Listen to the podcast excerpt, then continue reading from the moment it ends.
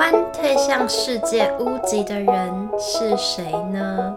不知道大家想到谁了呢？欢迎收听日更剧场，我是雨辰。是谁呢？把台湾推向世界屋顶的人。如果你想到的答案也是台湾半导体教父张忠谋，那你应该就会对今天这本书非常的有兴趣了。这本书是《气势》，气势。张忠谋打造台积电，攀登世界级企业的经营之道。这是《商业周刊》三十年献礼，深度专访与追踪。看张忠谋的思维谋略、价值哲学、管理之道，他的变与不变。商业周刊注。好的，那今天这一本是听看听起，不知道大家听到气势觉得怎么样？但我是觉得里面故事蛮有趣的了。然后，首先呢，要朗读给大家听的这一篇叫做。别留着哦，别像留着别人屁股硬的坐垫。专这是专访的几其中一个，他在讲独立思考的重要性。我很喜欢他的标题，很可爱。别像留着别人屁股印的坐垫。二零零五年，《商业周刊》以“思考，深思考”为题进行当期封面故事的报道。张忠谋是台大管理学院教授汤明哲最推崇的思考者。我们很想知道他的思考能力究竟是如何培养出来的？他如何将所学内化成自己的思想？他又如何从事这内在激烈、外在却不可视的活动苦思呢？难得接受非台积电议题采访的张忠谋，在此次专访中暂且摆脱台积电重任的相关话题，以一个思考力的实践者畅谈自己关于思考与学习的心法，一改平时的锐利，画风诙谐幽默，意趣横生。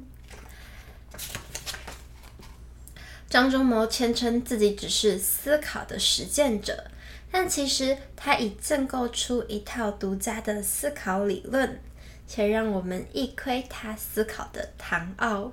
以下是张忠谋的口述摘要：思考不能离开学习而单独存在。思考这方面我不是理论家，但我觉得我是一个实践者。我可以把一个实践者的经验跟你们分享，如何培养独立思考的能力。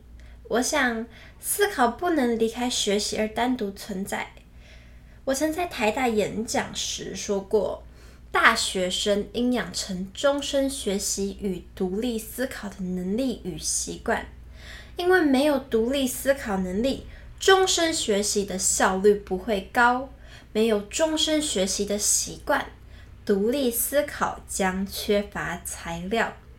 终身学习需要有计划、有系统、有纪律的。以我自己为例，五十年的工作经验范畴的呃工作专业范畴都是半导体。这个系统的学习，我是一辈子没有停过。等我进入管理阶层，我要学习财务报表，创造股东权益，这是另一个系统。回到台湾。以前对国外政经完全不了解，我国内的政经完全不了解。我计划花两年学习，结果我常半开玩笑的说，我完全低估了所需要的时间，因为两年后还是有很多不懂，甚至到现在都还有很多不懂啊。这样有系统、有计划、有纪律的终身学习，要跟独立思考配合，独立思考。以我的经验，还是自己培养养成出来的，但我绝不否认教育的影响力。我想，对我早期最有影响的，也许是在哈佛那一年的一位人文学教授。那时候他已经五十岁左右，可是他讲课的风度啊，是我一直非常仰慕的。那堂课那门课是从古代的经典名著荷马的《伊里亚德》开始，到中古时代米尔顿《失乐园》，再到莎士比亚的剧本，以原点反映当时社会。教授在讲课的时候呢，总是会问我们，他反映的社会是什么状况？可是别人也有不同看法，对照起来。真实的社会到底是怎么样？这就是我所说的学习和独立思考两者合并起来，并且找到真理。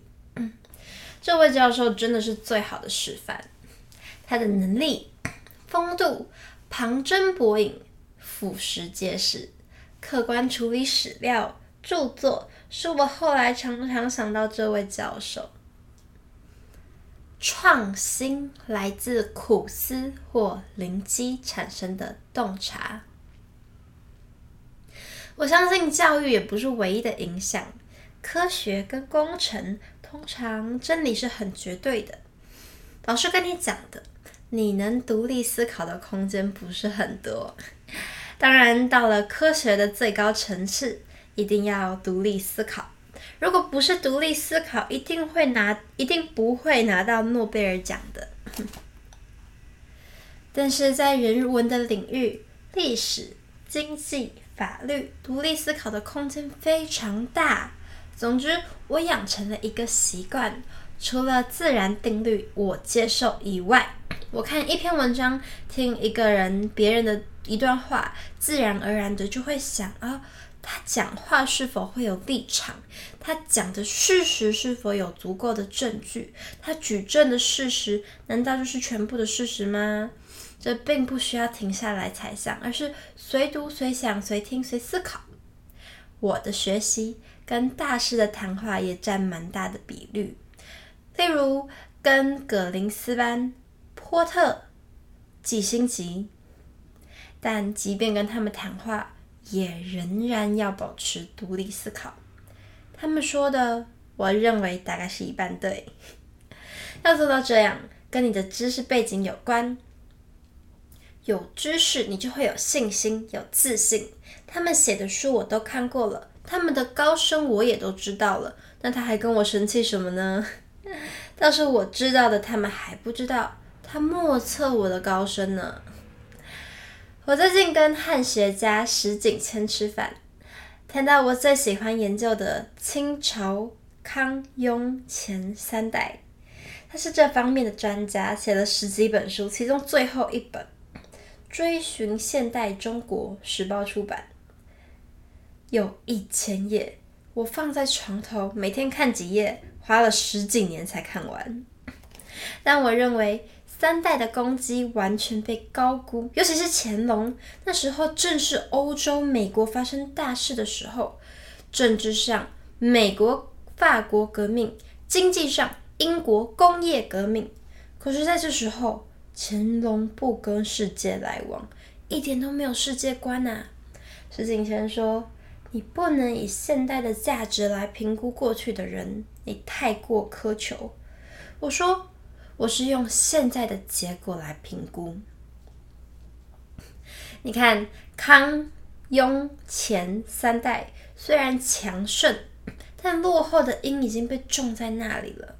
从思想来说，汤马斯·杰佛逊讲自由快乐的追求，尤其是快乐，真的是很突破的观念。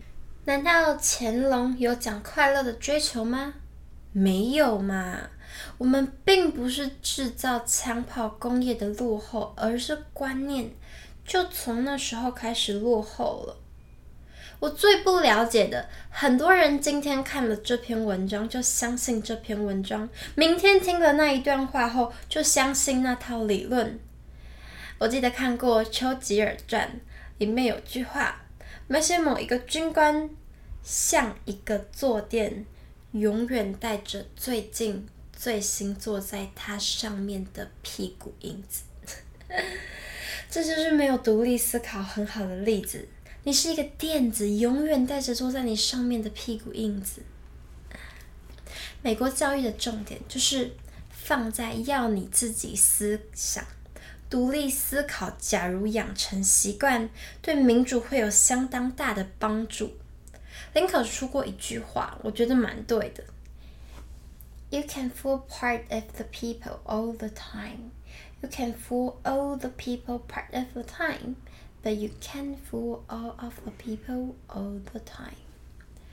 你可以长期欺骗一部分民众，你可以短期欺骗所有的民众，但你无法长期欺骗所有的民众。台湾要民主，国民就一定要有相当程度的独立思考，不然就会被牵着鼻子走。每一个人身上都有别人的屁股印。对企业经营来说，其实独立思考还不够。企业需要创新，这需要苦思或灵机来产生洞察。以学问的金字塔来说，最底层是 raw data，就是资料。我们大学教育让很多人把 raw data 组织成 information，资讯。information 上面是 knowledge，知识、知识、趋势。这个过程，我认为需要经过个人的 internalize。内化，他才能够说这知识是我自己的。这个过程就是独立思考。好，继续。每个人需要好几个知识系统金字塔。一个知识系统是一个金字塔，你可能需要建立好几个金字塔。例如，半导体是很大的产业。受世界大国财经变化的影响很大，所以我需要好几个金字塔，然后苦思或是灵机一现，像雷光一闪才会有洞察。我觉得这是更高的一层，有了洞察就会有创新发明。我是常常陷入苦思，当有个相当棘手的问题，你不知道该如何解决，你必须想个方法，就等于下棋一样。你下一步棋，对手的反应可能有好几种。他反应 A，你要怎么做？他反应 B 的时候，你要怎么做？哦，他反应 C，那你又要怎么做？你再下一步，他又有各种可能的反应，就是很复杂的分叉术。假如你的脑筋实在转不过来，可以一步一步写在纸上，但以我个人的经验，还是放在脑子里想比较好。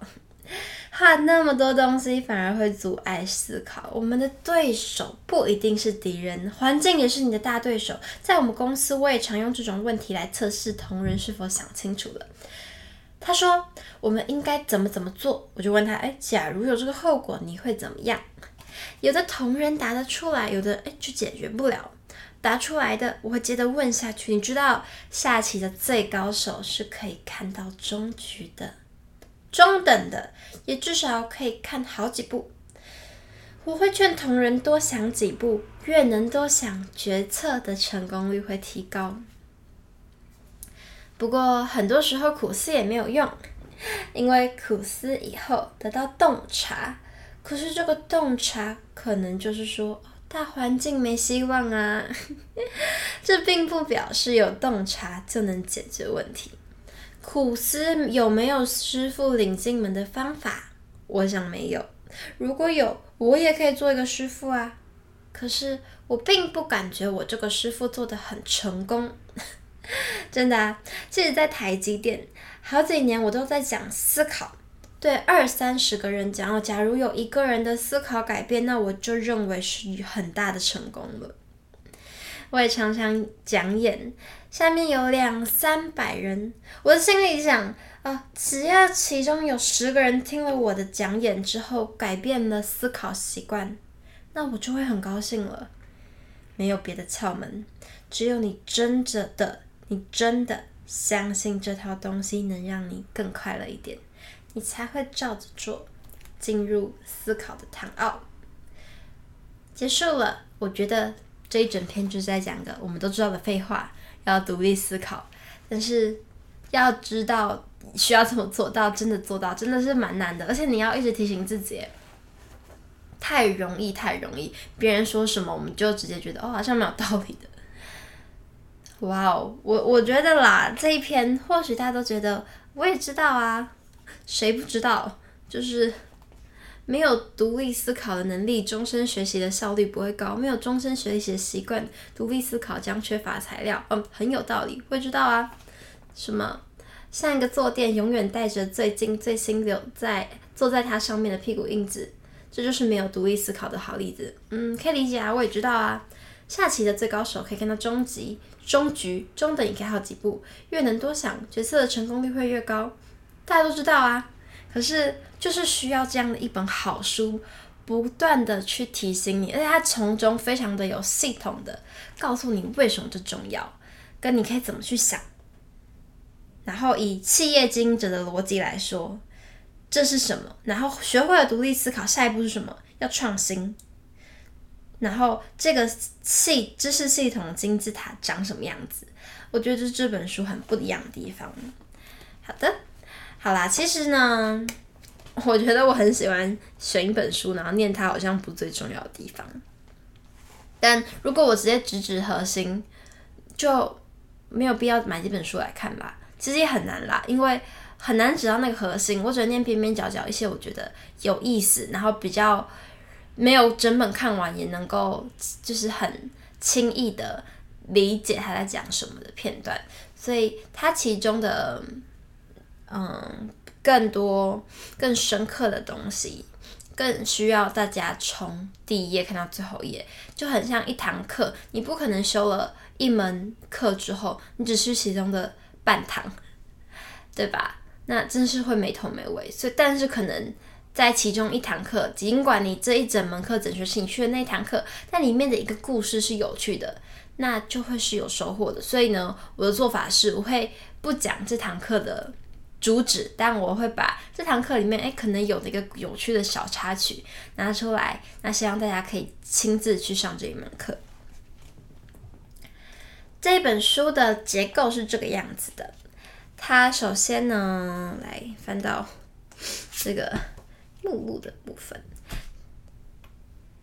首先前面就是一样，会有些前言什么的。第一篇是战功，第二篇是格局，第三篇是授业，第四篇是传承。这本书是我爸爸送给我的，他那时候还特别跟我说：“哦，第三篇授业最重要。”他是张教授十二堂星期三的课。我自己也觉得这篇最重要，但我今天念的是第二篇格局。气与势的世纪对话。明天我打算念一下第三篇的其中一篇一一讲，就是最后一讲，第十二讲。我的使命感就是要经营世界级企业，坚持走一条难走的路。如果对这一种台湾重要人士、深具理性与感性的张忠谋先生的。在到底在想什么？感到兴趣的人，请明天准时收听。我们一样都是在早上八点就会播出每天的新的一集。好的，今天呢是头很痛很痛的一天，吃完了吃完止痛药还是非常的痛，但是我仍旧出现了。我刚吃了三包 Pocky，然后觉得心情很好。有个好心情可以跟大家分享这本书。那它在最前面跟最后面都有一页红色的红沙龙。他说：“Try not to become a man of success, but rather to become a man of value。”这是亚伯·爱因斯坦所说的：“无需做成功之事，宁做有价值的人。”祝大家都能够实践心中的价值。无需做成功之事，宁做有价值的人。谢谢你的收听，拜拜。